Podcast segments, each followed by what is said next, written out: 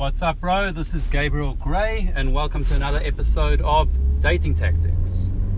So, in this episode right now, I'm just on the way to gym, just driving, and what I wanted to talk about is something very, very, very interesting. So, I saw a post today. Actually, someone tagged me on the Facebook group, and basically, they were asking well, pretty precisely, they were asking is attraction more important than comfort, or is comfort more important than attraction? Okay, and I want to really get into this, but before I get into this, I want you to think for yourself. Okay, I'm going to give you literally 15 seconds to think. Okay, actually think of an answer. Do you think attraction is more important in an interaction, or do you think comfort is more important? I'm going to give you 10 seconds to literally think about it.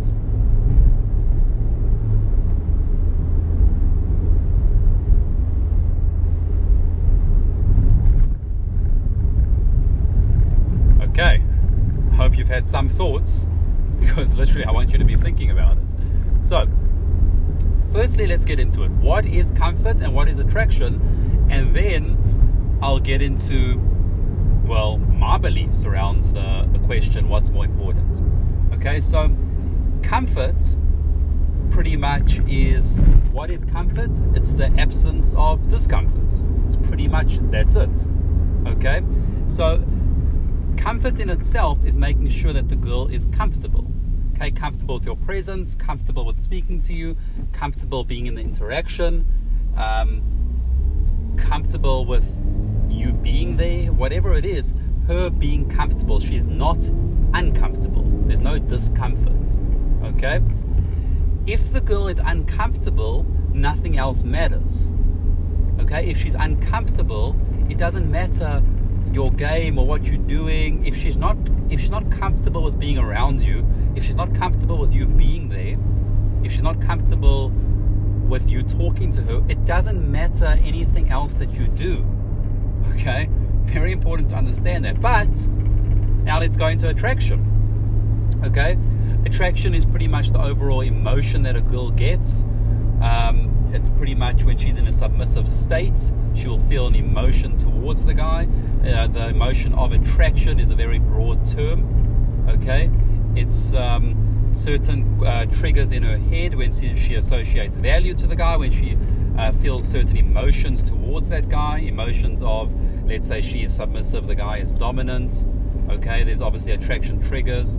So it's a very broad concept but we all kind of understand what attraction actually means. We're not getting deep into attraction at this point, but I want you to understand that if the girl is not attracted to you, well then, I mean, the chance of you, chance of you closing, is very, very, very low. Okay, extremely low.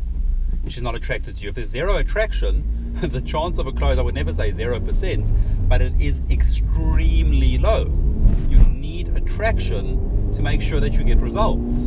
It's simple as that. So now I'm telling you, you need comfort and you need attraction. And that's pretty much the answer. That's the answer to the question. What's more important? None. They're equally important. Okay, it's it's really funny to me when people say, I think this is more important than that, or that is more important than this. No, you need both. Game without comfort, well, I mean, look, try to get consistent results when the girl is very uncomfortable with your presence. Okay?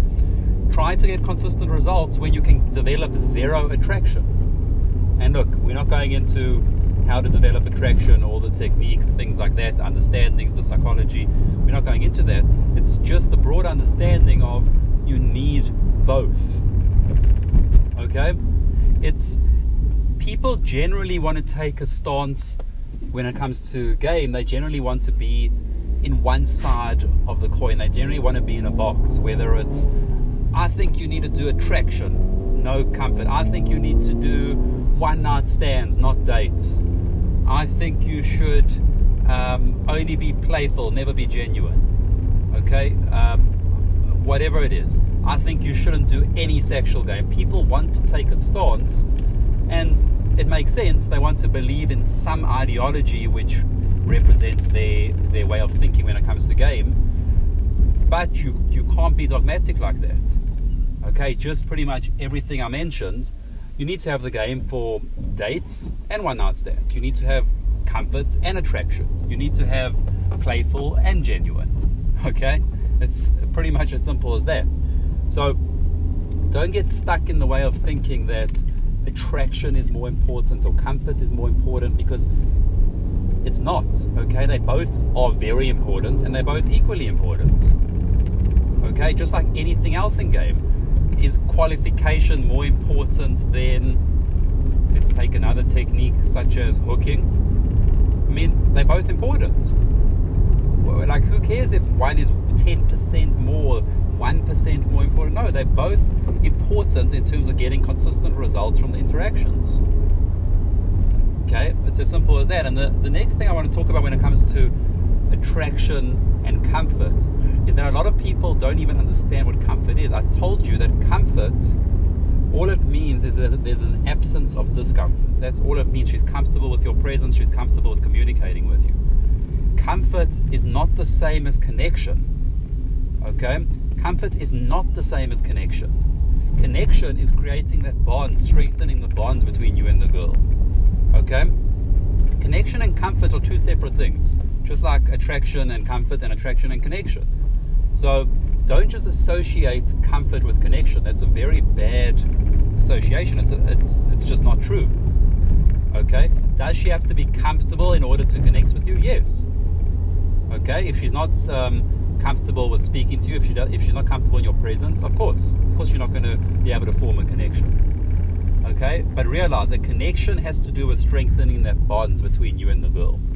Okay? Comfort, you need to use certain techniques like false time constraints, making her more comfortable with your presence, disqualifiers, making her more comfortable with your presence, FTCs, false time constraints. Okay, all of these things, it's certain techniques to make her more comfortable with you. Okay, there's certain body language, proximity. Are you going too close? Are you, you are you pretty much breaking this comfort dynamic between you and her? Okay, that's got nothing to do with connection. Very, very important because people are are mixing up these two uh, these two terms, comfort and connection, and they're two separate things. Okay, it's, it's as simple as that. They're two different concepts. They have different techniques, different principles, different psychology to both.